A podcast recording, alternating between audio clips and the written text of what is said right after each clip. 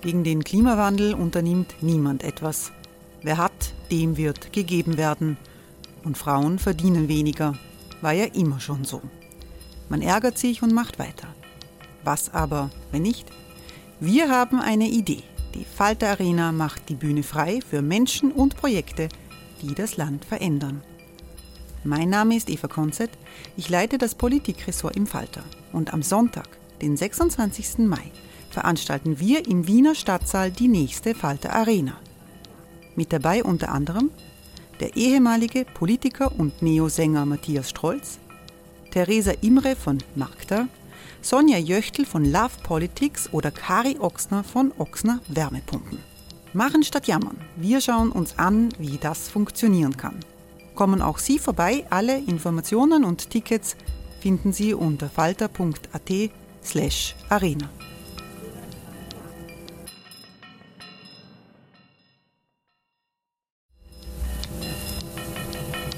Falter-Podcasts werden durch Werbung unterstützt. Das hilft bei der Finanzierung unseres journalistischen Angebots. Die Erderhitzung ist kein Gefühl, aber mit vielen Gefühlen verbunden. Sorgen etwa oder Angst. Eine Veranstaltung gegen diese Ohnmacht ist Tipping Time, eine Klimakonferenz der Zivilgesellschaft. Von 9.5. bis 11.5. findet Tipping Time in Kooperation von Globe Art, Solektiv und Tangente St. Pölten statt und lädt ein zu Diskurs, Diskussionen und Workshops mit namhaften Vortragenden wie Nikolai Schulz und Friederike Otto. Weitere Informationen finden Sie auf www.tangentesanktpölten.at.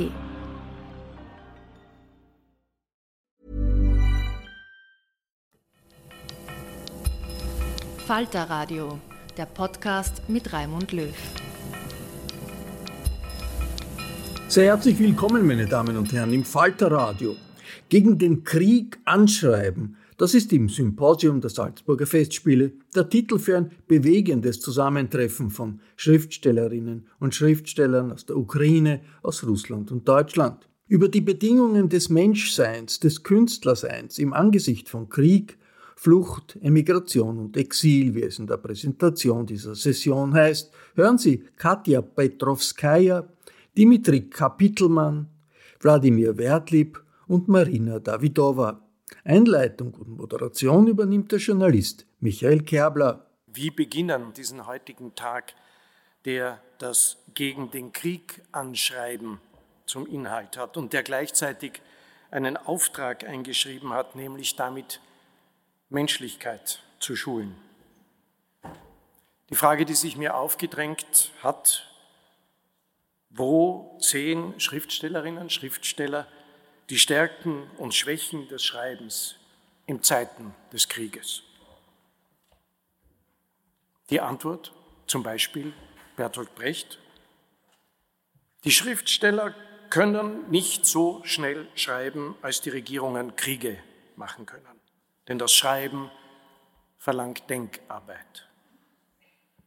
Oder wollen wir uns an die Klagepoesie von Ingeborg Bachmann erinnern, die in einem Interview gemeint hat, natürlich kann man durch ein Gedicht nicht die Welt verändern, das ist unmöglich, aber man kann doch etwas bewirken. Und diese Wirkung ist eben nur mit dem größten Ernst zu erreichen und aus neuen Leiterfahrungen.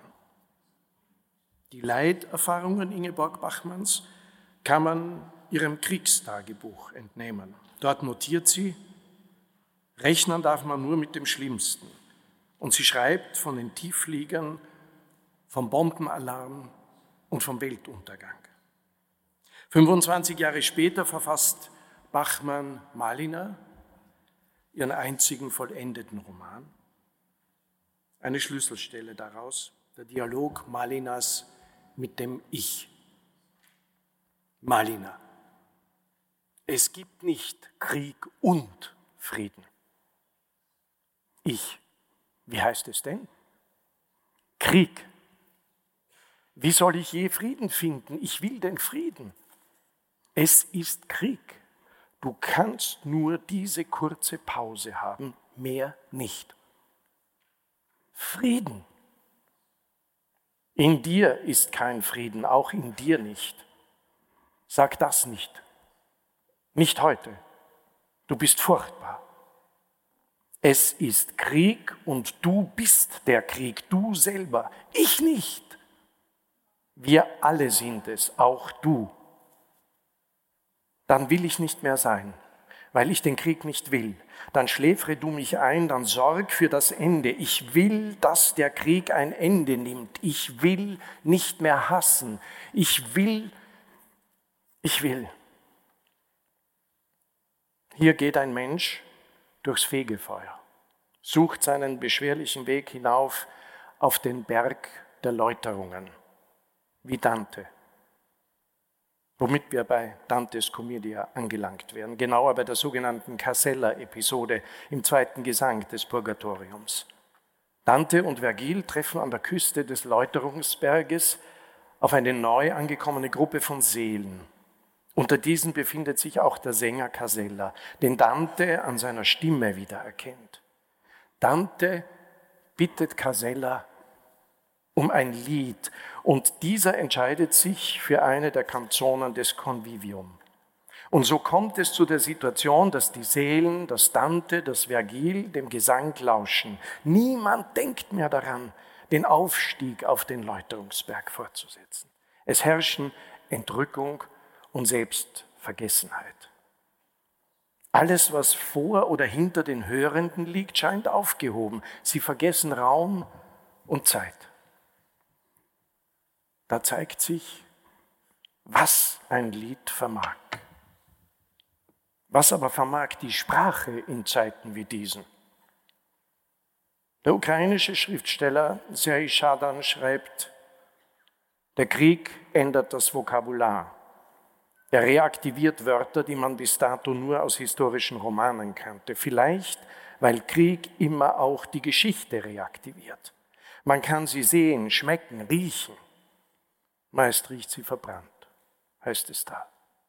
Wohl oder übel musst du mit dem Blick auf den Krieg deine Sprache korrigieren, denn ein falsches Wort zur falschen Zeit zerstört möglicherweise nicht nur das semantische Gleichgewicht, sondern ein ganz reales Menschenleben. Das Schreiben ist und bleibt ein Akt des ganz persönlichen Widerstands, ein Akt der Notwehr. Max Frisch hat das in seiner Büchnerpreisrede ausdrücklich betont. Wir können das Arsenal der Waffen nicht aus der Welt schreiben, aber wir können das Arsenal der Phrasen, die man hüben und drüben zur Kriegsführung braucht, durcheinander bringen. Wirksam, weil zersetzend ist die Macht des Wortes, weil die Schriftsteller den Menschen eine andere Realität zeigen wollen, wie Franz Kafka den Perspektivenwechsel 1920 beschreibt. Die Dichter versuchen es, den Menschen andere Augen einzusetzen, um dadurch die Wirklichkeit zu ändern. Darum sind sie eigentlich staatsgefährliche Elemente, denn sie wollen ändern. Der Staat und mit ihm alle seine ergebenen Diener wollen nämlich nur dauern. Dmitri Bikov, ein führender russischer intellektueller Schriftsteller, Poet und Journalist, bekannt durch seine Übersetzungen der Romane von Boris Pasternak, Maxim Gorki und Wladimir Majakowski, musste jüngst aus Russland flüchten. Evgeny Prigozhin, ein enger Verbündeter Wladimir Putins, hatte ihn als wichtigsten Mann nach Alexei Nawalny bezeichnet. Jetzt hat das System Putin Bikow ins Fadenkreuz genommen, weil sie ihn für staatsgefährdend halten. So wie Evgeny Reusmann, dem ehemaligen Bürgermeister von Katharinenberg, äh, der äh, vor vier Tagen, glaube ich, festgenommen worden ist. Alexei Nawalny übrigens ist in Einzelhaft gebracht worden. Ja, das war in Moskau der 1920er Jahre genauso. Die sowjetische Geheimpolizei Tscheka agierte als Staat im Staat. Wer zum Klassenfeind abgestempelt war, wurde zum Opfer stalinistischer Terrormaßnahmen. Und trotzdem haben die Intellektuellen, die Schriftstellerinnen, die Poeten damals nicht aufgegeben, weil sie der gerechte Zorn nicht ruhen ließ. Wie Ossip Mandelstam. der 1934 ein Gedicht verfasste, das den Titel Wir Lebenden spüren den Boden nicht mehr trug. In dem Gedicht stellte er Stalin als Mörder bloß. Der Schlüsselsatz lautet, wie Himbeeren schmeckt ihm das Töten. Vier Jahre später starb Mandelstam in einem Arbeitslager in Wladiwostok. Er wusste also um die Macht des Wortes und die Wirkung der Literatur, wenn er schrieb, literarischer Zorn, wenn du nicht wärest, womit sollte ich dann das Salz der Erde essen? Du bist die Würze zum ungesäuerten Brot der Einsicht, du bist das frohe Bewusstsein des Unrechts, du bist das Verschwörersalz, das mit boshafter Verneigung von Jahrzehnt zu Jahrzehnt weitergereicht wird im geschliffenen Salzfass auf einem Handtuch. Beispiele des literarischen Zorns, des Schreibens als Widerstand und als Schulung der Menschlichkeit, hören wir jetzt von Marina Davidova, Dimitri Kapitelmann, Katja Petrovskaya und Wladimir Wertlieb, die wir ganz herzlich hier bei uns begrüßen.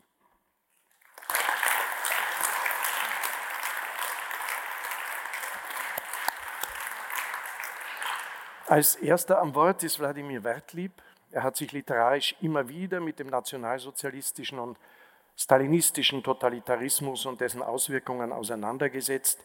Im Leningrad der damaligen UdSSR geboren, emigrierte seine Familie 1971 mit ihm nach Israel. Es folgten zehn Jahre permanenter Suche nach einem neuen Zuhause, die letztlich in Österreich endete. Wertlieb er lebt in Salzburg und Wien, ist seit 1986 österreichischer Staatsbürger. Er studierte Volkswirtschaftslehre, arbeitete als freier Journalist und nach seinem Zivildienst war er im Versicherungssektor und in der österreichischen Kontrollbank als Länderanalytiker tätig. Er ist seit 1993 freischaffender, freiberuflicher Schriftsteller.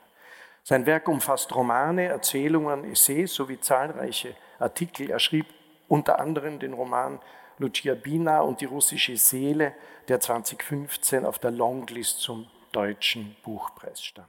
Zu Jahresbeginn ist sein, sagt der Kerbler jetzt als äh, persönliche Meinung, großartigen Roman Zebra im Krieg. Wladimir Wertlieb wird über Empathie und Unbequemlichkeit, über Schreiben, Kunst und Kultur in Zeiten des Krieges sprechen und uns zu Beginn in eine Zeit führen, in der er noch Kind war. Herr Wertlieb, darf ich Sie bitten?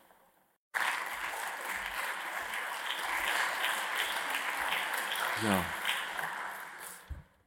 Ja, herzlichen Dank, äh, Herr Kerbler, für die Einleitung und guten Morgen, meine Damen und Herren. Äh, wie schon erwähnt, habe ich meinen kurzen Aufsatz, meine kurze Rede Empathie und Unbequemlichkeit über Schreiben, Kunst und Kultur in Zeiten des Krieges genannt. Als ich ein kleines Kind war, sang mir meine Mutter vor dem Einschlafen Lieder vor. Dabei handelte es sich größtenteils um alte russische Chansons, Volkslieder, Studentenlieder aus ihrer Jugend in den 1950er Jahren oder um bekannte sowjetische Schlager. Die Lieder sollten mein Einschlafen beschleunigen, mich sozusagen in den Schlaf wiegen. Oft jedoch war die Wirkung eine gegenteilige, insbesondere dann, wenn es in den Liedern, was keineswegs selten der Fall war, um Krieg und Gewalt oder Tod, um Verlust und um Trauer ging. Eines Abends, ich war etwa acht Jahre alt, sang mir Mutter ein Lied mit dem bezeichnenden Titel Die Feinde haben die heimatliche Hütte niedergebrannt vor. Im russischen Original Wragi sashglirat klingt der Titel sprachlich etwas eleganter als in meiner wortwörtlichen Übersetzung ins Deutsche, ist aber inhaltlich genauso schlimm. Die Feinde haben die heimatliche Hütte niedergebrannt und seine ganze Familie getötet lautet die erste Zeile. Wohin soll der Soldat nun gehen, heißt es weiter. Wohin soll er seine Trauer tragen? Wem klagte nun sein Leid? Das Lied hinterließ bei mir einen bleibenden Eindruck. Mir, dem damals Achtjährigen, bereitete er schlaflose Nächte, wenn es mich nicht gerade im Traum verfolgte. Oft wachte ich weinend auf und schlief schweißgebadet wieder ein, und manchmal zeichnete ich mein, in mein Heft den weinenden Soldaten, der nach vier Jahren Krieg endlich in sein heimatliches Dorf zurückkommt, um mit seiner Familie das Kriegsende und seine Rückkehr zu feiern, aber es gibt kein Dorf und keine Menschen mehr, nur leere Straßen und Hügel. Auf einen dieser Hügel, ein vermeintliches Grab, setzt er sich und redet mit seiner toten Frau. Er habe mit ihr auf das Wiedersehen anstoßen wollen, sagte er nun aber bleiben ihm nur die Trauer und seine nicht erfüllten Hoffnungen. Der Liedtext wurde im Jahre 1945 von dem arrivierten sowjetischen Lyriker Michail Isakowski als Gedicht verfasst. Der berühmte Schlagerkomponist Matvei Blanter schrieb dazu 1946 die Melodie. Kaum komponiert und gesungen, wurde das Lied in der Sowjetunion sogleich verboten. In der Stalinzeit galt es als zu melancholisch und zu pessimistisch, sprich viel zu wahrhaftig und zu nahe an dem, was Menschen während des Krieges und danach wirklich erlebt hatten. Später wurde es dann zum Klassiker in der Sowjetunion, deshalb kannte es meine Mutter auch. Sie fragen sich vielleicht, warum ich hier und heute so ausführlich darüber berichte weil dieses Lied mich das erste Mal spüren, vielleicht nachempfinden, besser gesagt, erahnen ließ, was Krieg und seine nachhaltigen Folgen wirklich bedeuten. Jedenfalls kam mir das so vor und an diesem Eindruck hat sich bis jetzt nichts geändert. Auch heute noch 77 Jahre nach jenem Krieg und fast 50 Jahre nachdem meine Mutter es mir das erste Mal vorgesungen hatte, kommt mir dieses denkwürdige Lied in den Sinn, wenn ich Geflüchtete von heute treffe oder Bilder von heutigen Kriegstoten oder von gerade oder erst zerstörten Häusern sehe. Dabei war für jemanden meiner Generation und meiner Herkunft mit meinem Hintergrund Krieg niemals etwas Abstraktes, auch wenn ich selbst glücklicherweise von einer unmittelbaren Kriegserfahrung verschont geblieben bin. Meine Eltern, Onkel, Tanten, Großeltern und andere Verwandte hatten Kriege, Hungersnöte, Verfolgung und politischen Terror erlebt. Meine Eltern und Großeltern hatten die Leningrader Blockade und die Flucht aus der belagerten Stadt überstanden. Das alles wusste ich mehr oder weniger schon als kleines Kind. Mit diesen Familiengeschichten wuchs ich auf. Das waren keine netten Kindermärchen mit Wohlfühlfaktor. Nun mag es weder sehr einfühlsam noch pädagogisch wertvoll gewesen sein, dass mir meine Mutter das oben geschilderte Lied vorgesungen hatte, als ich noch ein Volksschulkind war, doch es steht in meiner Wahrnehmung und meinem Verständnis bis heute noch als Synonym dafür, was Kunst bewirken kann. Keine nüchterne Beschreibung, keine Schilderung von Gräueln, Leid und Barbarei, ja nicht einmal authentische Bilder oder Filmaufnahmen konnten mich emotional derart erschüttern wie ein paar wenige dramaturgisch gut arrangierte poetische Zeilen, in denen der Krieg nur indirekt vorkam. Über die literarische Qualität des Gedichts mag man geteilter Meinung sein. Was die Musik betrifft, braucht man nicht einmal geteilter Meinung zu sein. Es gibt eindeutig viel Besseres. Manche werden das Lied vielleicht als rührseligen sowjetischen Kitsch abtun. Ich nicht. Was der Achtjährige zu hören bekam, reichte aus, dass er für den Rest seines Lebens nicht nur mit dem Kopf, sondern auch mit dem Herz, Eingeweiden und zitternden Knien verstand, dass jeder Krieg entsetzlich genug ist, um jede schöne Parade und alberne Gala-Uniform als Zynismus zu entlarven.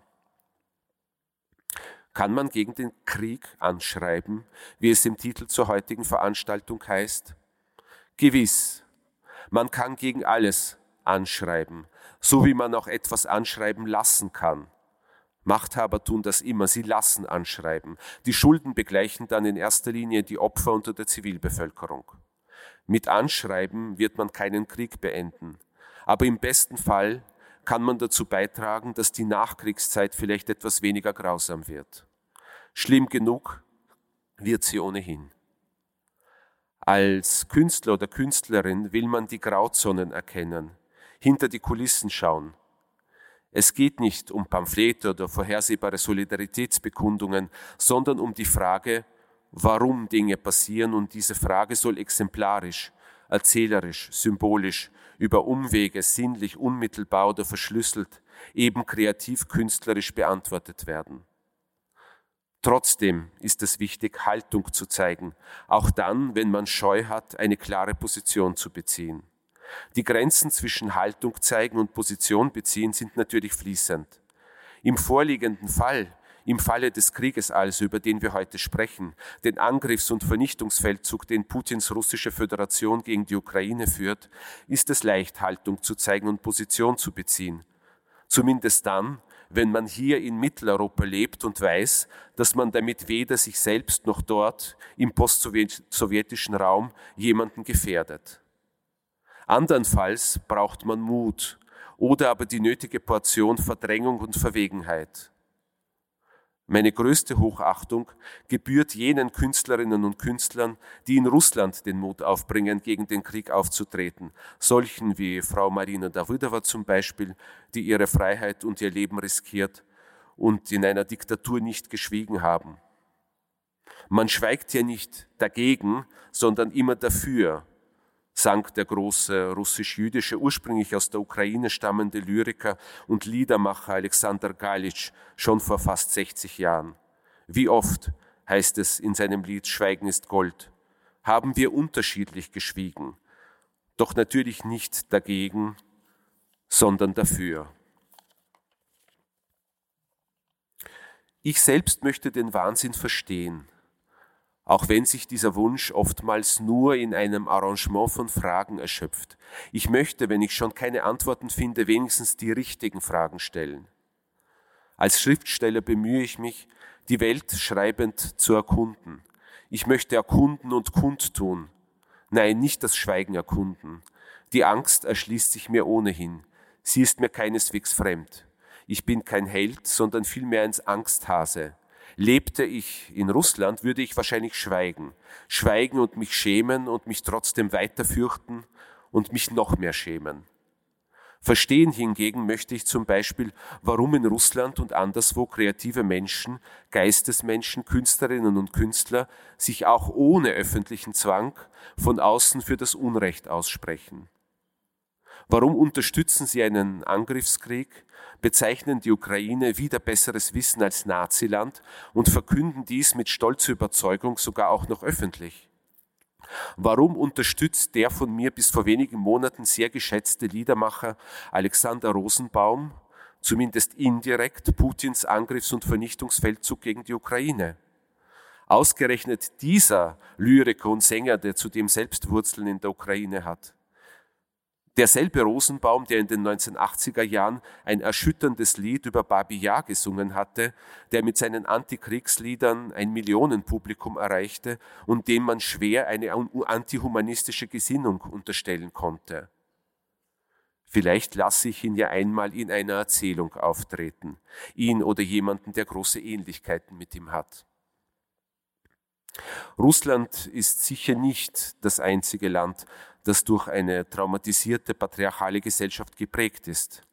Der vor vier Wochen im Alter von nur 32 Jahren tragisch verunglückte österreichische Schriftsteller Jad Durschmann, ein Flüchtling aus Syrien, der vor sieben Jahren nach Österreich gekommen war, schreibt in seinem letzten Buch, wenn der Jasmin Wurzeln schlägt, Zitat, in kollektiv traumatisierten Gesellschaften lernen vor allem Männer nie, über ihre Bedürfnisse und Emotionen zu reden, sich verletzlich zu zeigen. Sie verwandeln ihre Scham und ihren Schmerz in Empathielosigkeit und Aggression. Eine tief sitzende Ideologie der Abhärtung, der Stigmatisierung von Trauer und Schmerz. Dabei ist Verletzlichkeit zu zeigen der Gipfel des Menschseins. Zitat Ende. Jad Turschmann hatte in erster Linie seine ursprüngliche, ursprüngliche Heimat Syrien im Kopf, als er diese Zeilen schrieb. Als ich sie las, musste ich an die Sowjetunion und ihre Nachfolgestaaten denken. Ich selbst stamme aus dieser Welt des kollektiven Traumas. Nur knapp fünf Jahre meines Lebens habe ich in Russland gelebt und doch trage ich meine Familiengeschichte und die dahinterstehende Geschichte der Region tief in mir. Einen Rucksack, den ich niemals ablegen kann, auch wenn ich längst ein anderer bin als jene, die dort aufgewachsen, dort gelebt, sich dort gefreut und dort gelitten haben. Qualifiziert mich das schon, hinter die Kulissen schauen zu können? Das werden andere besser beurteilen können als ich. Was ich sehe, ist mir fremd und vertraut zugleich. Ich beobachte von außen und bin doch mittendrin. Optimalerweise macht mich, so hoffe ich, dieser gleichzeitige Innen- wie Außenblick auf die Region hellsichtiger für manche Licht- und Schattenmomente, die andere übersehen. Wenn ich diese wirklich erkenne und ihnen eine literarische Form zu geben imstande bin, kann ich mich glücklich schätzen. Das Wesen der Literatur ist die Wahrhaftigkeit. Eine Wahrhaftigkeit, die sich im Unterschied zur Reportage der Wahrheit auf Umwegen nähert. Das macht ihre Nachhaltigkeit aus. Ein guter literarischer Text kann einsickern, kann erschüttern, Freude bereiten und die Perspektive auf die Welt verändern. Gegen den Krieg anschreiben heißt empathisch und unbequem sein, heißt die Verletzlichkeit in sich finden und den eigenen Schmerz nicht zu fürchten, um anderen eine Stimme zu geben, heißt sich irren und versagen können, ohne aufzugeben oder hart und zynisch zu werden, heißt vor allem hinzuschauen. Gegen den Krieg anschreiben heißt, ihn an sich heranzulassen, ohne seiner Macht zu verfallen und schließlich sein Untertan zu werden. In den letzten Jahren schrieb ich einen Roman, der in einem fiktiven, von einem Bürgerkrieg erschütterten Land spielt, das nur wenig verschlüsselt der Ukraine nachempfunden ist. In diesem Land darf der Krieg nicht Krieg genannt werden. Eine Stadt am Meer wird belagert, erobert und wieder zurückerobert. Das Buch erschien am 15. Februar dieses Jahres und schon zehn Tage später wurde es von allen anders gelesen und verstanden als zuvor. Wenige Wochen später erschienen mir sämtliche harten Passagen in diesem Buch harmlos, von der Realität längst eingeholt und überholt. In der Tat hatte ich, für mich selbst überraschend, einiges vorhergesehen, nur nicht die ungeheuerliche Brutalität, die Barbarei und monströse Schmutzigkeit dieses Krieges. Genau mit diesem monströsen Schmutz aber werde ich, werden wir alle fortan leben müssen, mit all den blutigen Widerwärtigkeiten des Jahres 2022, die aus meinem Herkunftsland für immer ins Geschichtsbuch der Schande und der Niedertracht eingeschrieben wurden. Konnte ich denn wirklich so einfältig sein zu glauben, dass dies dort und jetzt nicht mehr möglich sein konnte? War ich doch zu weit weg gewesen mit in meinem bequemen heutigen Leben? Hatte ich den Abgrund verdrängt, über dem ich über dem wir alle balancieren? Ich ahnte, dass ein Krieg kommt, aber nicht, dass er so umfassend und so schäbig sein wird. In allem, was ich schreibe und schreiben werde, egal wann und wo es spielt und worum es geht, wird dieser Krieg nun als Motiv im Hintergrund laufen. Manchmal als Leitmotiv, manchmal als Refrain, als leise Begleitmelodie, als stiller Teilnehmer, scheinbar abwesend, den man aber doch nie ganz vergessen kann, oder als Pause zwischen den Zeilen. Wird es mir gelingen, den Schmerz und die Scham, die Fassungslosigkeit und das Entsetzen in kreative Energie umzusetzen? Wenn ja, kann die besagte Melodie, der Ton, der entsteht, vielleicht in der einen oder anderen Weise aufrütteln und irritieren. Ist es nicht das, was unsere Aufgabe ist? Wenn mir das gelingt, ist schon viel erreicht. Ich habe ohnehin keine Wahl. Ich muss nicht gegen den Krieg anschreiben. Er hat sich längst eingeschrieben bei mir und schreibt mit mir mit. Ein Seelenschatten mit scharfer, kratzender Feder. Ich darf ihm nur nicht die Kontrolle über mich überlassen, auf dass er nicht mehr aufreißt, als ich ertragen kann. Doch wer weiß schon, wohin die Zeilen mich ziehen in einer Welt, aus Blut und Papier. Ich danke für Ihre Aufmerksamkeit.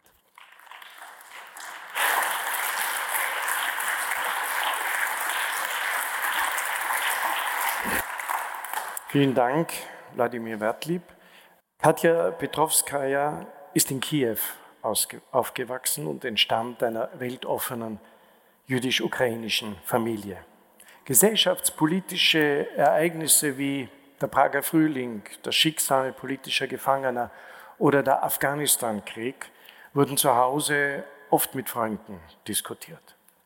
Nach ihrem Studium an Universitäten in den USA und in Moskau übersiedelte sie 1999 nach Berlin. Ihre Texte verfasst Katja Petrovskaya auf Deutsch und nicht in ihrer Muttersprache Ukrainisch oder Russisch. Den Ingeborg-Bachmann-Preis gewann sie 2013 mit einer Lesung aus ihrem Werk Vielleicht Esther anhand der Geschichte von Esther, ihrer Urgroßmutter, die ihrer Urgroßmutter ähnelt, die 1941 in Kiew verschleppt und beim Massaker von Babia ermordet wurde, erzählt sie vom Völkermord an den Juden durch die Nationalsozialisten. Heute berichtet sie uns von einem Sternenregen, der leider keine Fiktion ist. Frau Petrovskaya. Ja, guten Tag. Ich bedanke mich bei allen Organisatoren. Es ist eine große Ehre, hier zu sein. Und äh, ich gehe heute in der Oper auch zum ersten Mal seit eigentlich Covid-Zeit. Und in den Zeiten von Krieg äh, war ich noch nirgendwo gewesen. Und das ist eigentlich ein ganz äh, komplizierter Format, was Sie ausgedacht haben, man, weil man sofort reden möchte und reagieren möchte. Ich, äh, ich finde, dass äh, äh das Krieg, über den wir heute reden, es ist keine Diskussionsrunde, kein Vortrag, und äh, keine Normalität. Und äh, wir wählen dafür irgendwelche Formen in diesem schönen Saal äh, und äh, alles ist ganz formell. Ich glaube, das ist äh, tatsächlich, äh, es, es bringt mich zum Beispiel aus der Fassung, ich muss jetzt einen Text vorlesen, dabei möchte ich nur reagieren. Ähm, seit ähm, ich, ich glaube, also es gab wirklich viele wichtige Worte, die gesagt wurden und besonders Haltung und Tat. Ich meine, wir können nicht immer darüber reden, dass Literatur äh, etwas bedient und äh, wenn wir sagen, dass der Krieg durch die Literatur beschrieben wird, akzeptieren wir schon Krieg als etwas, was eigentlich geschah. Und äh, das passiert jetzt. Und das ist eigentlich die größte Frage, was wir alle äh, machen können, was wir tun können. Und äh, wenn wir wirklich verstehen, wir wirklich verstehen, was heute da abläuft, und das ist dieser nicht irgendwelche lokale Krieg irgendwo, sondern das ist ein Krieg gegen Europa, äh, jetzt bezahlen Ukrainer, äh, dann würden wir alles hier verkaufen, was wir nur können, um ukrainische Armee zu unterstützen. Das ist keine ganz einfache Sache, aber ich lese Ihnen diesen Text. Also seit, ähm, seit, ähm, seit Anfang äh, des Krieges äh, schreibe ich nur über den Krieg, aber ich schreibe eher aus dem äh, Ohnmachtszustand.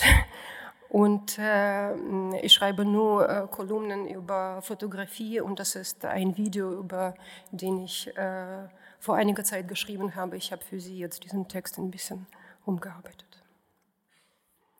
Sternregen. Es war ein trüber Tag ohne Datum, als ich dieses Video auf Instagram fand. In meinem gewöhnlichen Morgenritual lasse ich Heeresberichte, Meldungen von der Front, Notizen für Kiewer Freunde und mein Körper krampfte von Schauder, von Vorahnung auf die unerbittliche Gewalt. Der Tod kam in die erste Reihe, ganz nah an meine Freunde heran. Zuerst sah ich das Video ohne Sound, verzaubert. Wie aus einem Märchen fielen die Sterne vom dunklen Himmel, verschwanden auf der Erde und fingen wieder an, vom Himmel zu fallen. Diese Wiederholung kränkte mich, als hätte ich sofort gespürt, was ich sehe und dass ich nichts dagegen tun kann. Ich habe das Video mehrmals im Loop geschaut, ohne es zu bemerken, aber ich ahnte, dass diese Wiederholung ebenso fatal und schicksalhaft war wie die fallenden Sterne. Ich schaltete den Ton ein und hörte die Stimme eines ukrainischen Soldaten, der das Video gefilmt hatte. Anfangs war er über dieses zauberhafte Feuerwerk erstaunt. Dann schimpfte er ungezügelt mit den derbsten Worten. Die nächsten Sekunden atmete er schwer.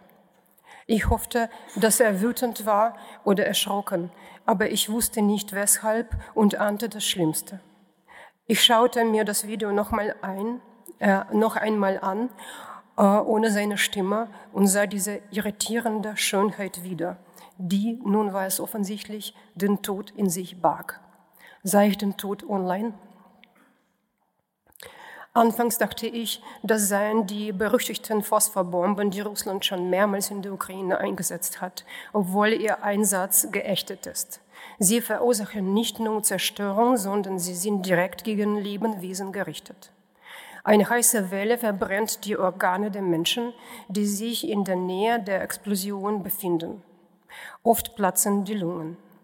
Ich dachte an den Soldaten, ob er noch lebt, und auch an die Verstörung, dass wir nun all dies wissen, über die Bomben und über ihre Wirkung. Wir wissen vom Tod der Stadt Mariupol, von Massengräben, so groß wie Fußballfelder, die von Himmel mit Satelliten gesehen werden können, und auch, dass wir all dies hätten verhindern können, wenn wir rechtzeitig agiert hätten, aber Hilfe nur versprochen haben oder zu spät geleistet haben, als wäre es ein Gleichnis, als stünde die Hilfe des Westens Westens in irgendeinem mathematischen Verhältnis zur steigenden Opferzahl im Osten der Ukraine.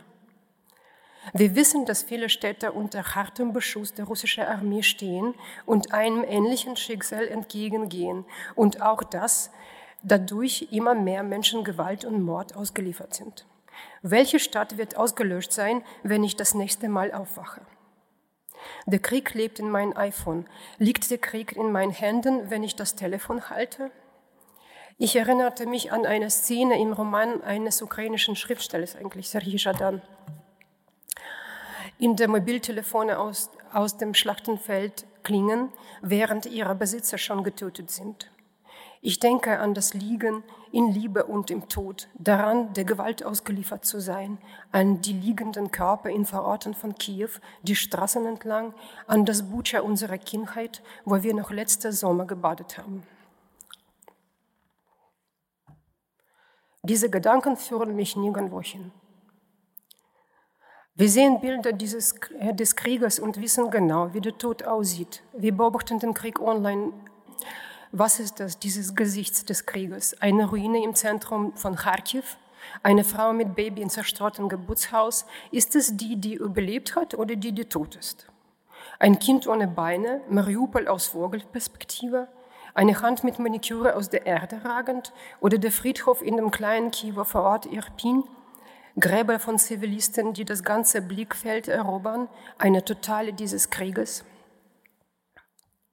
Trotz allem tritt die Gewöhnung an die Stelle des Schocks. Wir wenden uns ab und betrachten das weitere Geschehen dieses Krieges, als wäre es ein fertiger Film oder ein Foto aus fernen Zeiten, als wären wir passive Zuschauer, die nur bedauern können, obwohl dies alles gerade jetzt geschieht. Es gibt keinen Grund, sich zu gewöhnen. Der Krieg ist kein Rauschen des fernen Meeres. Das zunehmende Erstarren der laufenden Krieg gegenüber lässt Gewalt zu, macht uns zu Mittäter. Gegen eine mörderische Armee helfen leider keine Täubchen oder Friedensgebete. An jenem Tag, als ich diesen Sternregen aus der Ukraine gesehen habe, war ich in Dresden. Das Gerippe der zerbombten Elbstadt verfolgte mich, sickerte durch alles hindurch, das ich sah. Die Bilder der zerstörten Stadt von damals und der anderen ukrainischen Städte von heute legten sich übereinander. Die neuen riesigen Häuser, die großzügigen Boulevards in spätsozialistischem Stil, die wiederaufgebaute Dresdner Altstadt selbst, alles tat mir weh. Das zerbombte Gerippe trat immer wieder auf mit dem berühmten aus dem Himmel fragenden Engel, mit seinen allwissenden bitteren Lächeln.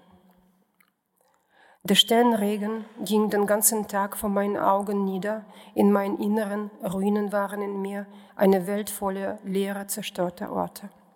Wir sind mit dem Zweiten Weltkrieg noch gar nicht fertig, mit dieser unerschöpften Quelle der Gewalt, mit seinen Erben, mit seinen Toten, mit Schicksalen und Erzählungen darüber. Meine Reise nach Dresden schien mir ein unerlaubter Luxus zu sein. Seit dem Beginn des Krieges bin ich kaum gereist als würde ich mit einer Reise das normale Leben akzeptieren, während in meinem Land Krieg herrscht. Ich wollte es nicht. Im Museum sah ich die Sixtinische Madonna aus der Ferne durch die Zimmerflucht der Säle. Ich erinnerte mich an einen Film über verminte Bilder dieser Galerie im Zweiten Weltkrieg. Die Madonna schimmerte durch die Schichten der Vergangenheit, unzugänglich und doch nah, wie damals in meiner Kiewer Kindheit und zugleich irgendwo in fernen Dresden und auf einer Seite meines sowjetischen Lehrbuch, das ich in meinen Händen hielt. Ich trat in den Saal mit den Venus von Giorgione und Tizian. Ich fühlte mich schwer in diesem Palast. In meinem Inneren summten die Katakomben von Azovstal. Aus der Dunkelheit schwammen junge Gesichter der letzten Verteidiger von Mariupol heraus in der klassischen Beleuchtung einer Tragödie, in der Klarheit der Fatalität. Ich sah viele Porträts. Wofür und warum wimmelte es in meinem Kopf. Ich suchte nach einem Grund, aber fand nur Gewalt. Ich habe hunderte Gesch Geschichten aus der Ukraine gelesen, erfahren und direkt gehört. Ich hatte keinen Platz für Splitter des Krieges mehr, keinen Platz für den Tod im Herzen. Ich kann nicht darüber denken, ich denke die ganze Zeit daran. Eine Stimme aus Mariupol verfolgt mich, eine entschlossene, aber weiche und melodische, eine Brautstimme. Sie kann sich nicht vorstellen, was hier los ist, sagte sie. Die Stimme gehörte einer Krankenschwester und erreichte mich, als sie schon nicht mehr lebte. Ich höre sie, als stammte sie von einer alten Schallplatte, eine erudike Stimme, und ich weiß, dass auch mein Versuch, den Tod in meine Ästhetik einzubauen, dazu beiträgt, den Krieg zu normalisieren. So war es, so ist es. Ich stand vor dem schwarzen Bild von Tizian, dem Porträt eines Mannes, dessen lackierte Oberfläche spiegelte und vielleicht wegen dieses Schimmerns und Flackerns des schwarzen Hintergrundes erinnerte ich mich wieder an den Sternenregen jener Bombe und Tränen ergossen sich in meine Wangen wie die Lichtblicke auf den schwarzen Lack. Als ich in das Albertinum kam und die Kriegsbibel von Otto Dix erblickte, habe ich meinen Atem verloren. Der Erste Weltkrieg. Es gibt etwas Fatales im Kreis der Wiederholungen, als wären alle unsere Bemühungen, Kriege zu verhindern, eine vergebliche Rebellion, genauso altmodisch wie die Rechtfertigung von Gewalt. Und wenn der Krieg zu Ende ist, studiert man Gesetzmäßigkeiten, sucht nach Ursachen und spricht wieder über das Böse in Menschen. Wir alle haben Dutzende solche Bücher gelesen. Die Bewältigung von Vergangenheit hat etwas Abschließendes. Sie stiftet Kultur. Die Gegenwart hingegen verlangt Haltung. Es hat geregnet an diesem Tag in Dresden. In der Ukraine leben Menschen seit Monaten unter offenen, ungeschützten Himmel, aus welcher auf sie der Bombenregen fällt. Ich habe später erfahren, dass das Video eine Brandbombe aus Magnesium zeigt die ebenfalls international geächtet ist. Sie erzeugt ein riesiges Feuer, das man kaum löschen kann. Sie besteht aus 180 Teilen und dadurch entsteht dieser Regen, der ungefähr 20 Sekunden lang dauert, ideal für ein Instagram-Video. Der Himmel leuchtet, danach brennt die Erde. Postskriptum. Gestern habe ich erfahren, dass der Soldat, der das Video gedreht hat, ein Bekannter eines Bekannten von mir ist. Er lebt, zumindest lebte er, als ich mit dem Text anfing. Ready to pop the question? The jewelers at BlueNile.com have got sparkle down to a science with beautiful lab-grown diamonds worthy of your most brilliant moments. Their lab-grown diamonds are independently graded and guaranteed identical to natural diamonds, and they're ready to ship to your door. Go to Bluenile.com and use promo code LISTEN to get $50 off your purchase of $500 or more. That's code LISTEN at Bluenile.com for $50 off. Bluenile.com code LISTEN.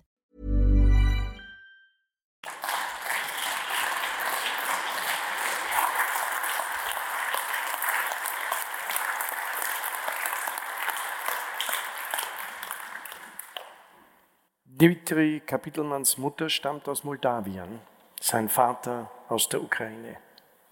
Er war acht Jahre alt, als seine Eltern mit ihm aus der Sowjetunion nach Deutschland auswandern konnten und dort als Flüchtlinge aufgenommen wurden. Er studierte Politikwissenschaft und Soziologie an der Universität Leipzig und absolvierte die Deutsche Journalistenschule in München. Er lebt als freier Journalist in Berlin. Ein in der Taz publizierter Essay über seinen Vater und seine eigene Identität zwischen den Kulturen der im Jahr 2013 unter dem Titel Kapitelmanns Kind erschien, mündete in den viel beachteten autobiografischen Debütroman Das Lächeln meines unsichtbaren Vaters. Er handelt von Kapitelmanns Leben in Deutschland und der Reise mit seinem Vater nach Israel auf der Suche nach der gemeinsamen jüdischen Identität. Eine Formalie in Kiew, das Buch ist im vergangenen Jahr erschienen, erzählt von einer Familie, die in die Fremde zog, um ein neues Leben zu beginnen und am Ende ohne jede Heimat dasteht.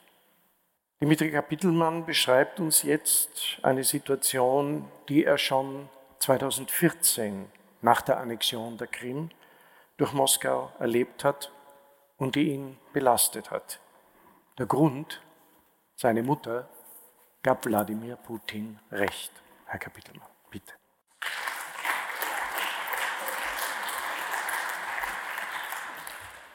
Guten Tag. Es ist äh, auch für mich sehr schön hier zu sein. Ähm, ich freue mich, dass Sie in diesem Sommertag hier drin sitzen. Ähm, ich würde eine kleine Korrektur vornehmen. Äh, die Familie kam aus der unabhängigen Ukraine.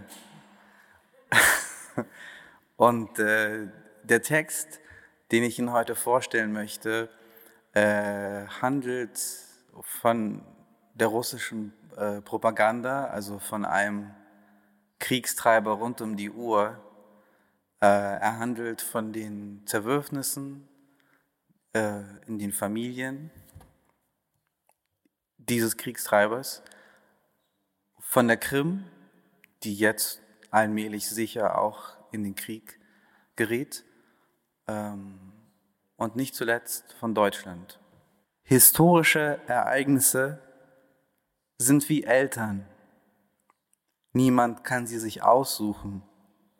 Alle gehen aus ihnen hervor gehen zwangsläufig mit ihnen mit, manchmal an ihnen ein.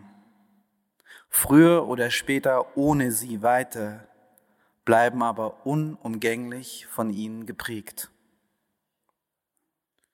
Die Krim ist russisch.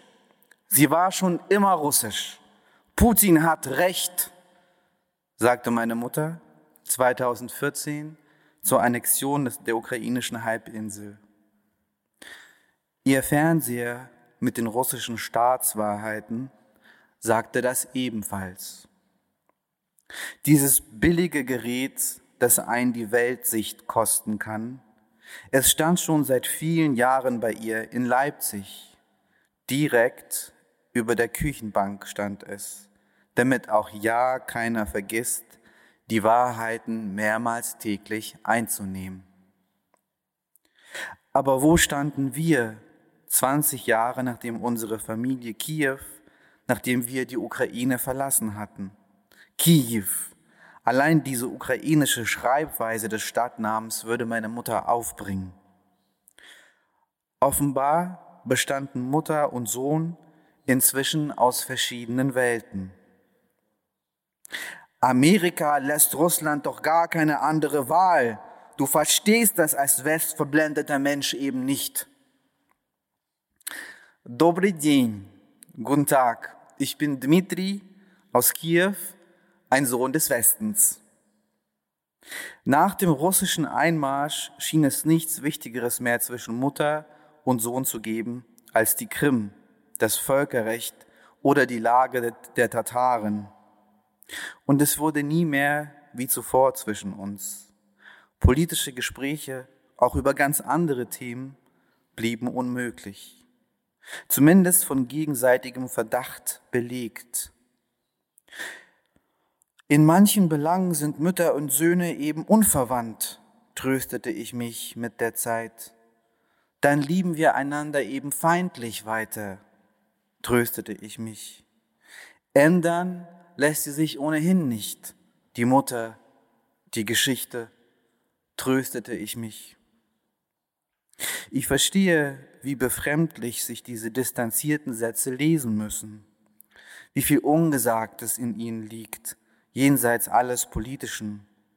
Sicher auch eine gewisse Lächerlichkeit, einst nackter, schutzloser Säugling an Mamas Brust, nun den schonungslosen Souverän mimen. Ich möchte diese Aufzeichnung aber ohnehin für eine etwas andere Entbindung nutzen und von meiner Reise auf die Krim erzählen. Eine sehr verwirrende, grautönig komplizierte Reise, an die ich seitdem unzählige Male zurückdenken musste. Deutlich spürend, dass da eine Leere an mir zieht, bis ich bereit bin, sie zu ziehen. Eine Reise, die mich vorübergehend zum Zweifel zwang, ob ich nicht zumindest auf einem Auge West verblendet sein könnte. Wer weiß, ein wenig wünscht man sich wahrscheinlich immer, dass die eigene Mutter in ihren Urteilen Recht behält oder zumindest ein gutes Recht hat, sich zu irren. Erst der 24. Februar 2022 begrub diese Zweifel endgültig. Wir schreiben also das Jahr 2019. Wladimir Zelensky kann noch nicht ahnen, wie sehr er die Rolle seines Lebens gefunden hat und verspricht bei Amtsantritt, den elenden Krieg im Osten des Landes zügig zu beenden. Von diesem Krieg ist in der Stalica, in der Hauptstadt, gar nicht so viel zu spüren. Die ukrainischen Nachrichten beginnen noch nicht einmal mehr mit dem Frontbericht. Gut, wer den Uberfahrern länger zuhört, erfährt oft, dass sie aus dem Donbass geflohen sind. Und die Immobilienpreise sind deutlich gestiegen, ebenfalls wegen der vielen Binnenflüchtlinge aus dem Osten. Ein bisschen mehr Folklore trägt die Stadt auf, Nationaltrachten. In zentralen U-Bahn-Stationen hängen Plakate der kämpfenden Heldensoldaten aus. Aber sonst? Jung ist Kiew, fröhlich und frei über den Krischatik flanierend, Festivals feiernd. Ja, im Sommer fließt sogar ein wenig Euphorie im Dnipro mit. Ich hingegen bin zu ganz trockenen Angelegenheiten in Kiew, wegen Dokumenten für meine Ausbürgerung. Bearbeitung dauert zwei bis 80 Tage, sagt die junge Sachbearbeiterin der Hauptstadt. Viel Zeit. Auf der Suche nach Möglichkeiten, diese sinnvoll zu füllen, erfahre ich, dass es nur eine einzige Staatsbürgerschaft weltweit gibt, dank der man ohne Extravisumantrag auf die russische Krim reisen kann. Die ukrainische Staatsbürgerschaft. Ironie ist gar kein Ausdruck.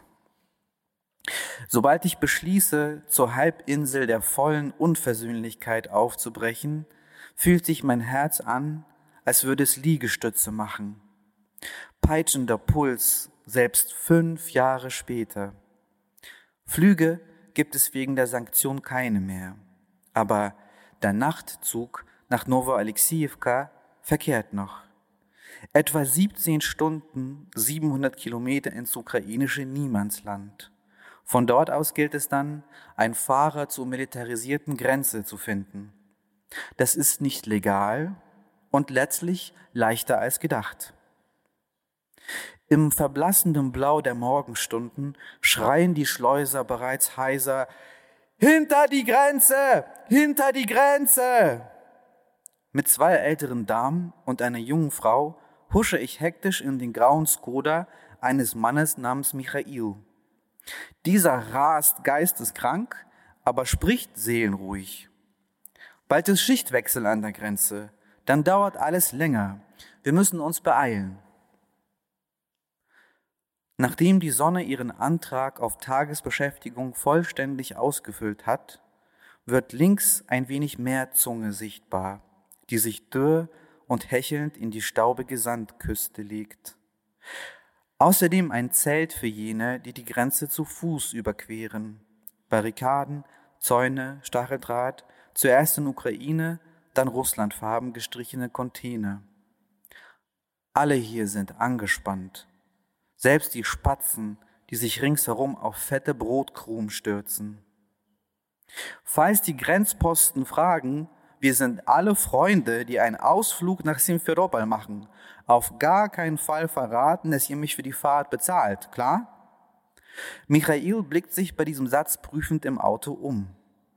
Ein Blinder würde erkennen, dass hier keine Freunde sitzen. Ganz im Gegenteil. Meine drei Mitinsassinnen fangen an, über die Annexion zu streiten. Ihre Pässe dabei wie Pistolen für den Ernstfall umklammernd.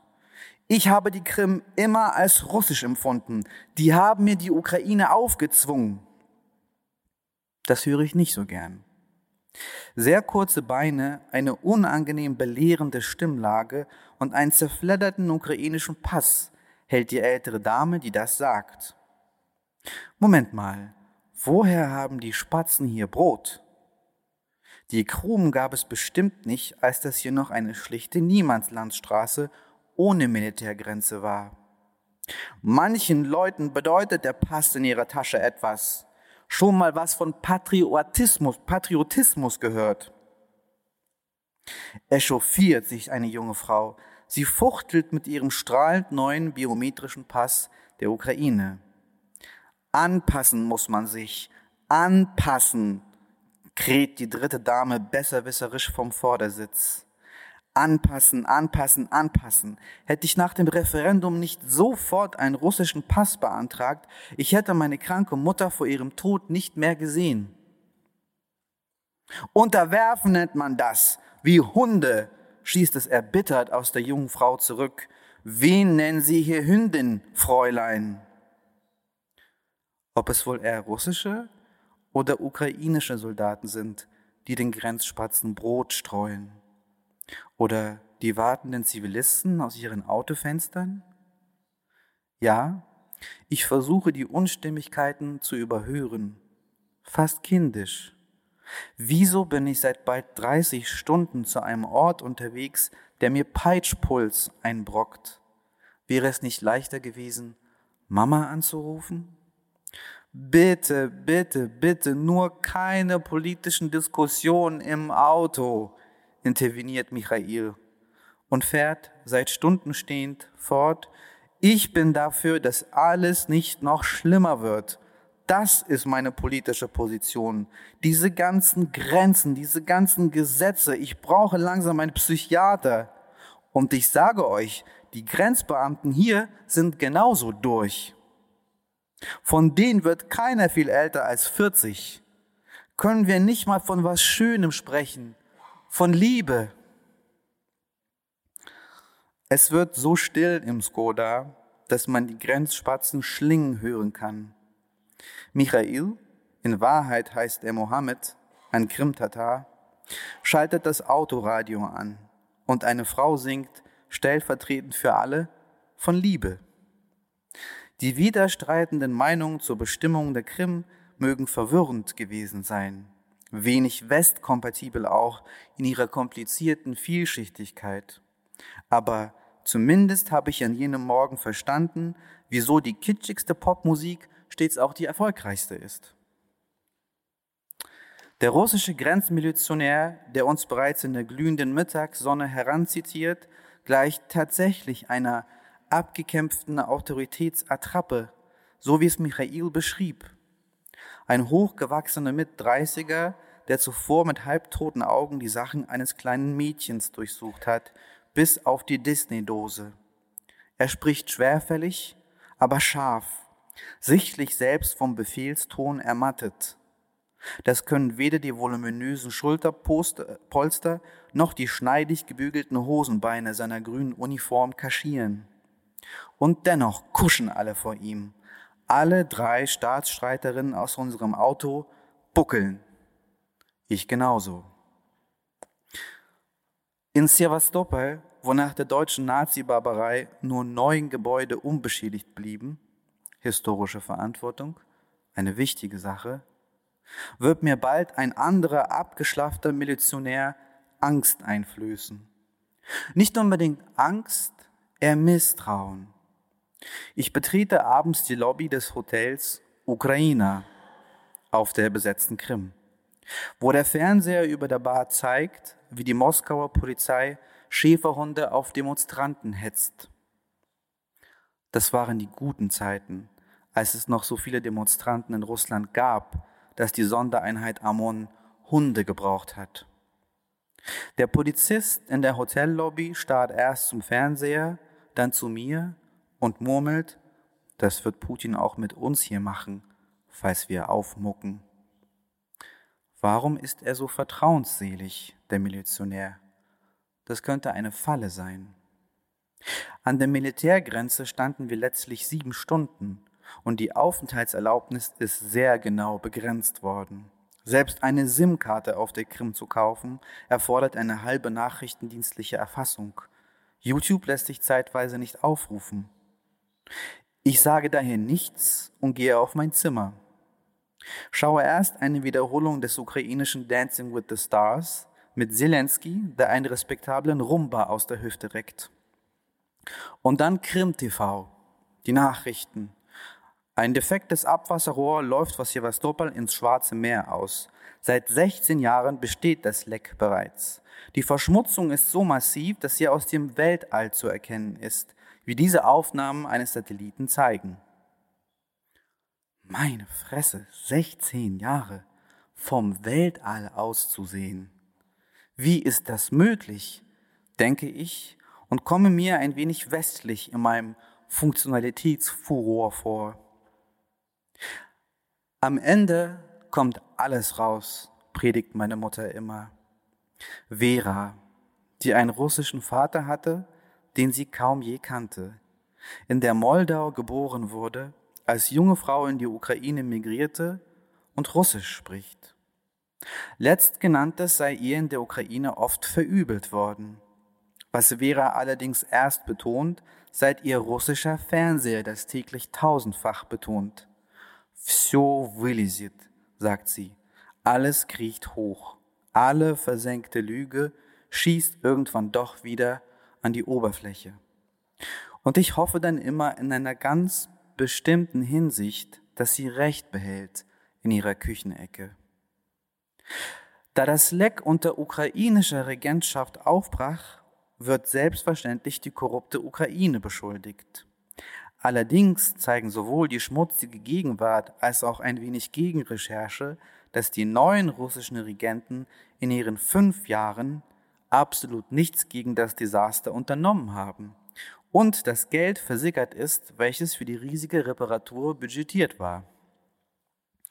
Nun herrsche jedenfalls absolutes Badeverbot an den Stränden Sevastopols, besonders bei Westwind. Ich gehe noch einmal in die Lobby, um dem zutraulich rebellischen Ordnungshüter zu fragen, ob er etwas von der Umwelthavarie wisse. Aber er schlummert schon so süß in seinem Security-Sessel. Am nächsten Morgen beschließe ich, selbst nachzusehen und fahre zu den Stränden der Stadt. Gemessen an meinem peitschenden Puls geht es dabei in Wahrheit weder um Wasserqualität noch die Krim. Aber dieses Eingeständnis schlage ich aus meinem Herzen. Mutterland ist überall für die, die mit ihren Müttern keinen gemeinsamen Grund finden. In den Straßen, an den Einkaufszentren, Busstationen, Theatern und sogar Kirchen sind erdrückend viele Wahlplakate von einiges Russland aufgehängt. Sie wellen sich in der Hitze der Krim und geben den Kandidaten Putins ein paar lustige, entstellende Falten auf die Fressen. Der Chrustalny-Strand scheint indes absolut nichts von seiner Beliebtheit eingebüßt zu haben. Sicher, hier und da steht ein kleines Schild am Rande, auf dem warnend geschrieben steht, dass das Wasser kontaminiert sei. Zufälligerweise ist diese negative Botschaft in blau-gelben Farben gehalten. Aber es sieht gar nicht kontaminiert aus, rufen die Planschenden selig. Und es riecht auch gar nicht kontaminiert, präzisieren sie auf Nachfrage hin, sich wohlig abtrocknen und in saftige Melonstreifen beißend. Ich bin hier ein wunderliches Westwiesel in viel zu ernsten, dicken, schwarzen Dieseljeans, so mitten in der Sommerwonne. Gut, mag ja sein, dass man jetzt nicht gleich tot umfällt, aber wenigstens der Bademeister wird doch über den Grad der Verschmutzung informiert sein. Oder? Ja, bin ich, meint der relativ junge und doch leicht angegraute Bademeister trocken und schweigt sich aus von seinem Holzhäuschen herab.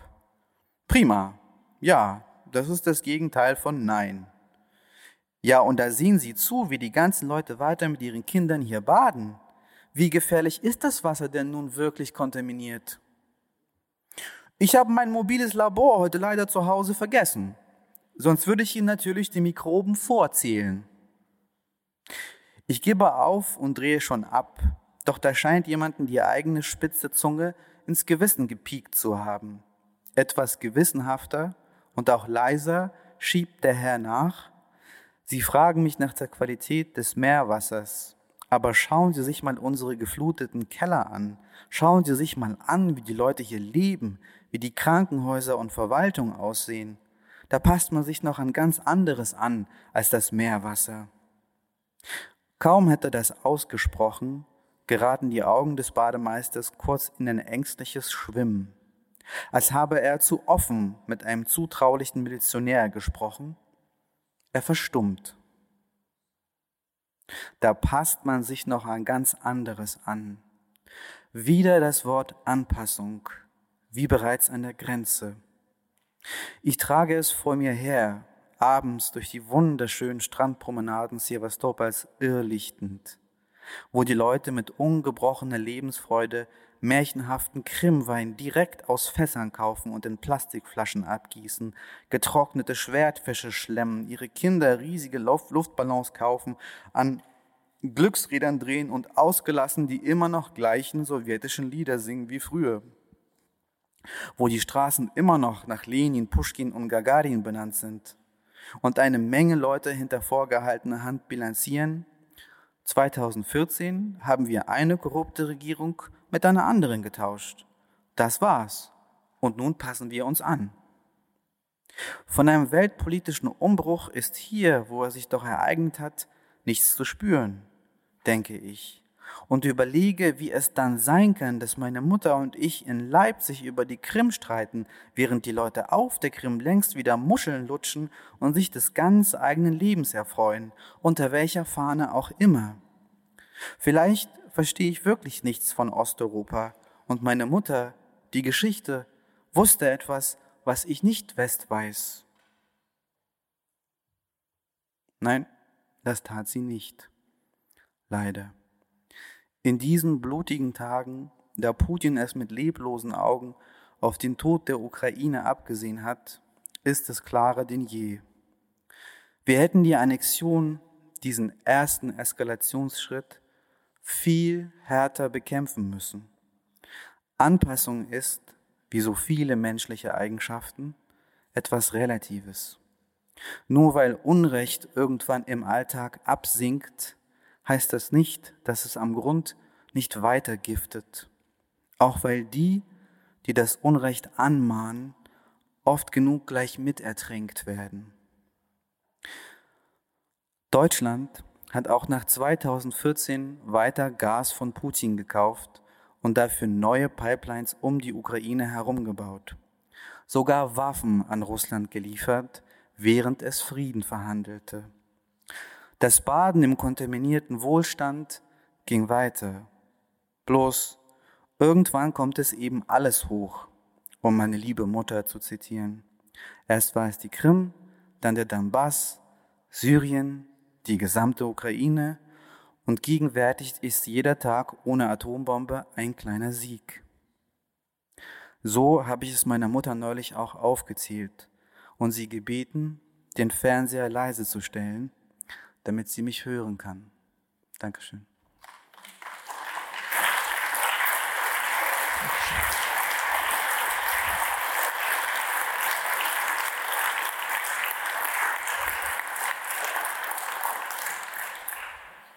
Gegen Anpassung, ich nehme das Stichwort auf. Marina Davidova äh, wird gegen Anpassung sprechen. Sie stammt aus Aserbaidschan, genauer aus Baku, hat Theaterwissenschaft in Moskau studiert, war Festivalleiterin und Theatermacherin. Sie hat an verschiedenen Hochschulen zur Geschichte des westeuropäischen Theaters gelehrt und auch Kurse für Theaterkritik gegeben. Als Theaterkritikerin war sie auch für die Zeitung Isvestia tätig und sie war auch Chefredakteurin der russischen Zeitschrift Theater. Im Jahr 2016 war Marina Davidova Direktorin des Schauspielprogramms der Wiener Festwochen. Sie musste nach einem Aufruf, den Ukraine-Krieg zu beenden, Russland verlassen. Ihr Vortrag, auch der darin liegende Appell, den sie jetzt an uns richten wird, richtet sich gegen Anpassung. Sie verlangt eine Konspiration, a conspiracy of the future. Marina, bitte. Uh, you know, it's the second time this month that I have uh, spoken uh, to an audience at the Salzburg Festival, so I, am sorry for quoting uh, myself.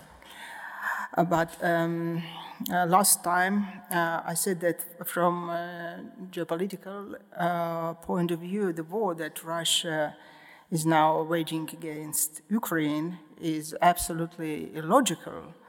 Uh, the Nazi regime, regime, in Germany was the true embodiment of evil, uh, but it still had some logical reasons for its expansion into neighboring countries. But for Russia, from the geopolitical and economic point of view, uh, there are no such reasons. The only Putin and his very inner circle is benefiting from it, but not the, the, the country.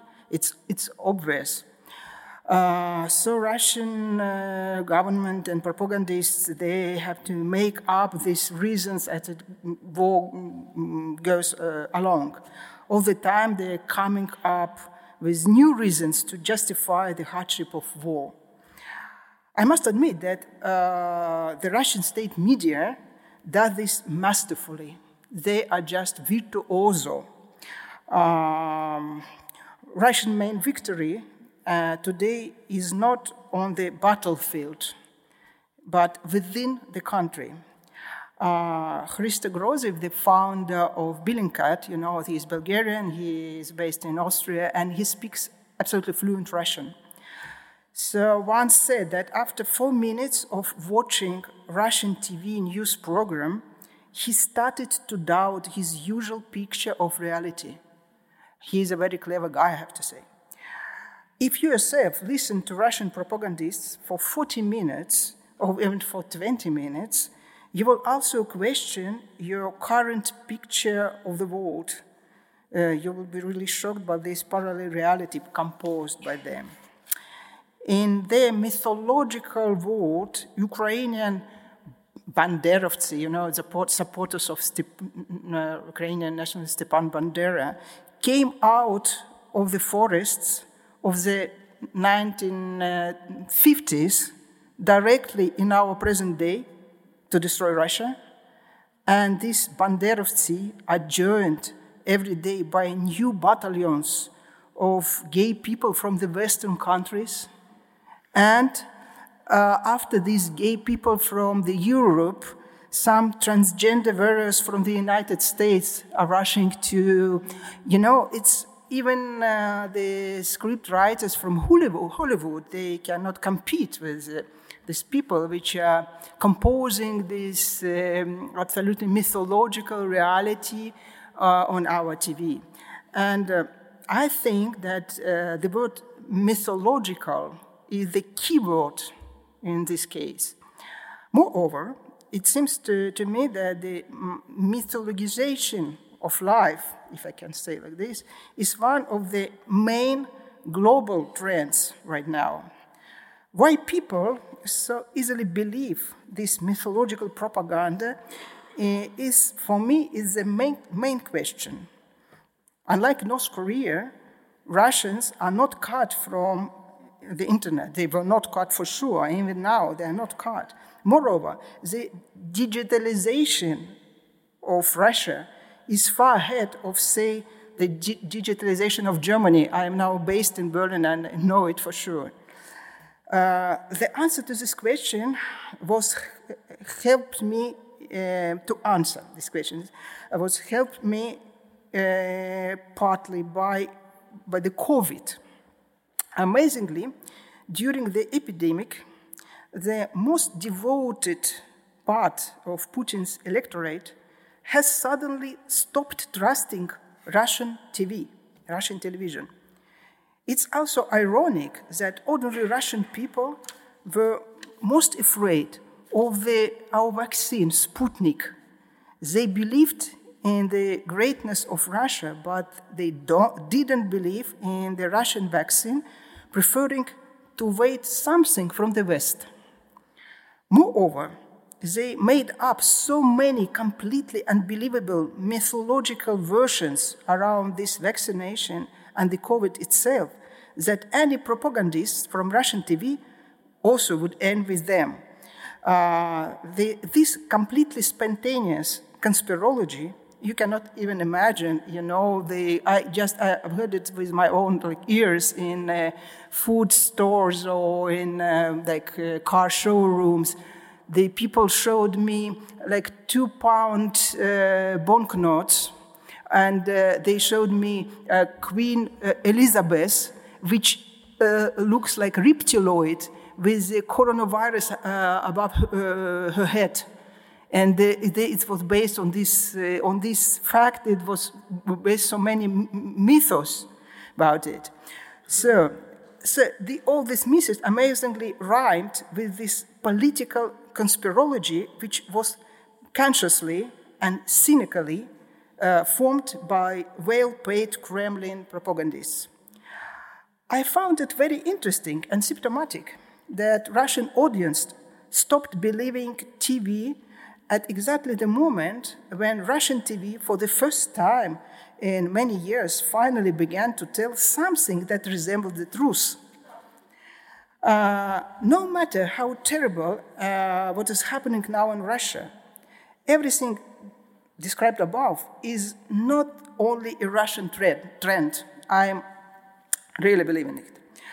It's just that in Russia, this is brought to an extreme degree to the tragic and I would even say macabre absolute. Uh, we have seen recently but, uh, uh, that this mythology about COVID has flourished uh, far beyond the borders of Russia.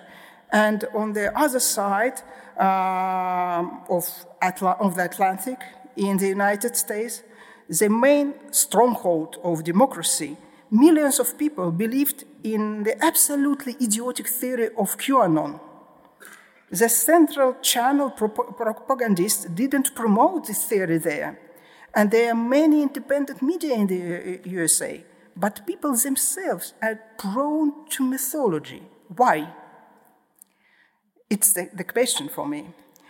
I'm uh, currently composing the text for my own performance. Uh, it's called Conspiracy of the Future uh, its protagonist is a psychiatrist. I mean, uh, amid the apocalypse, it's so far apocalypse, apocalypse only on, on the stage, he gives a monologue about a stupid man. He begins it with a quote from Dietrich Bonhoeffer. Bonhoeffer. Stupidity is a more dangerous enemy of good than evil the doctor says that he has long observed people as patients in his imaginary clinic. He tried to understand why, in today's secular world, where thanks to the internet, information has become publicly available, the wildest conspiracy nevertheless gains myriad supporters why people today so often flee from reality as such into mythological reality. And he realized that modern stupid man, best person, simply cannot cope with the enormous floods of information that fall upon him every day. Never before has a person received as much contradictory information every day as he now receives through a computer screen or smartphone, the more um, people learns about the world, the more difficult or complicated the explanation of the world becomes. I mean, all the aspects of the world economical, political, um, cosmolo- cosmological, and so on and so on. And this is a true challenge for the mind of a stupid man.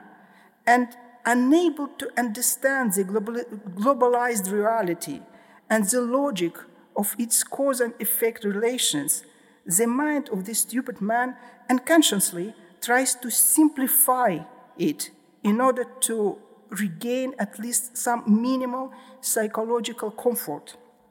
Conspiracy is a simplification of a complex world. It always allows people to find the Olympian gods. It doesn't matter which, who are them, you know, uh, Jewish people or this American imperialist, doesn't matter, who rule this universe for their own benefit and who are responsible for its incomprehensible complexity. If a stupid man is frightened by cosmic abysses and black holes, he becomes a supporter of the flat earth theory. If he doesn't understand the political, really complicated political reality, he or she becomes a supporter of QAnon theory or a Russian fascist. Uh, a stupid man, if he or she is naturally good, often takes the side of evil. In the United States, it sieges the White House, believing in QAnon mythology. Somewhere else, he injects a patient with distilled water instead of this uh, vaccine shot, having uh, sincerely convinced of uh, the, uh, that these vaccines goes to death.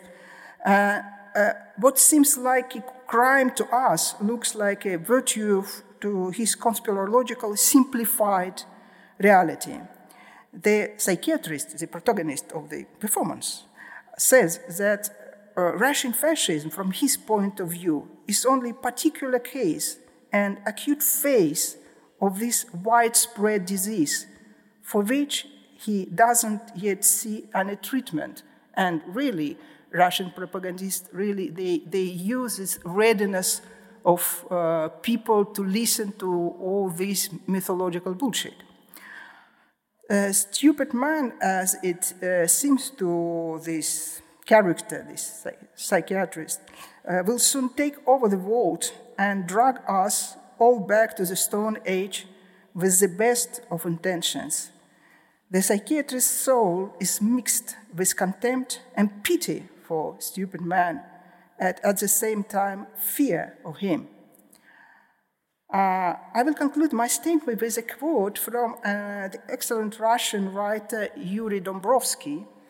Uh, in his novel, The Monkey Comes for His Skull, uh, he wrote, We're sitting here, some intelligent, intelligent people, talking about Schiller and Goethe, but can you imagine that, uh, that a pithecanthropus suddenly walks into your house and demands the skull that you, the anthropologist, keep in your closet, is a quote. In recent years, I have often been reminded of this quote. We often argue about the responsibility of intellectuals for what had happened in the world and what is happening now. But we often forget that nowadays being an intellectual is not a privilege, not only a privilege, but at the same time a risk. In Russia, for sure, it's a risk.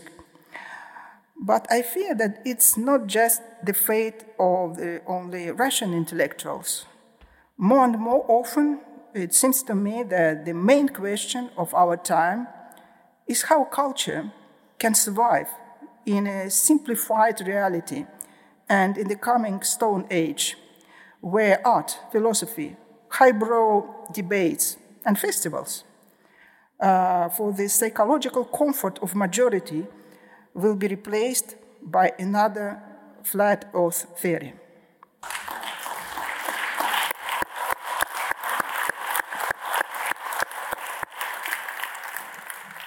Sie hörten den ersten Teil der Session des Symposiums der Salzburger Festspiele vom 26. August 2022. Der zweite Teil dieser Veranstaltung mit einer Diskussion zwischen den Künstlerinnen und Künstlern, die Sie gerade gehört haben, geht separat online, Sonntag, den 4. September 2022.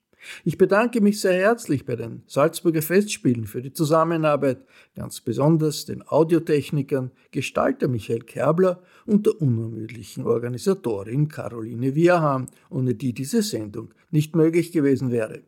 Ich verabschiede mich von allen, die uns auf OKW hören, im Freirad Tirol und auf Radio Agora in Kärnten. Um Kultur in Zeiten des Krieges geht es regelmäßig im Falter. Ein Falter-Abonnement hält Sie auf dem Laufenden. Alle Informationen gibt es im Internet unter der Adresse abo.falter.at. Ursula Winterauer hat die Signation gestaltet. Miriam Hübel betreut aktuell die Audiotechnik im Falter. Ich verabschiede mich bis zur nächsten Folge. Sie hörten das Falterradio, den Podcast mit Raimund Löw.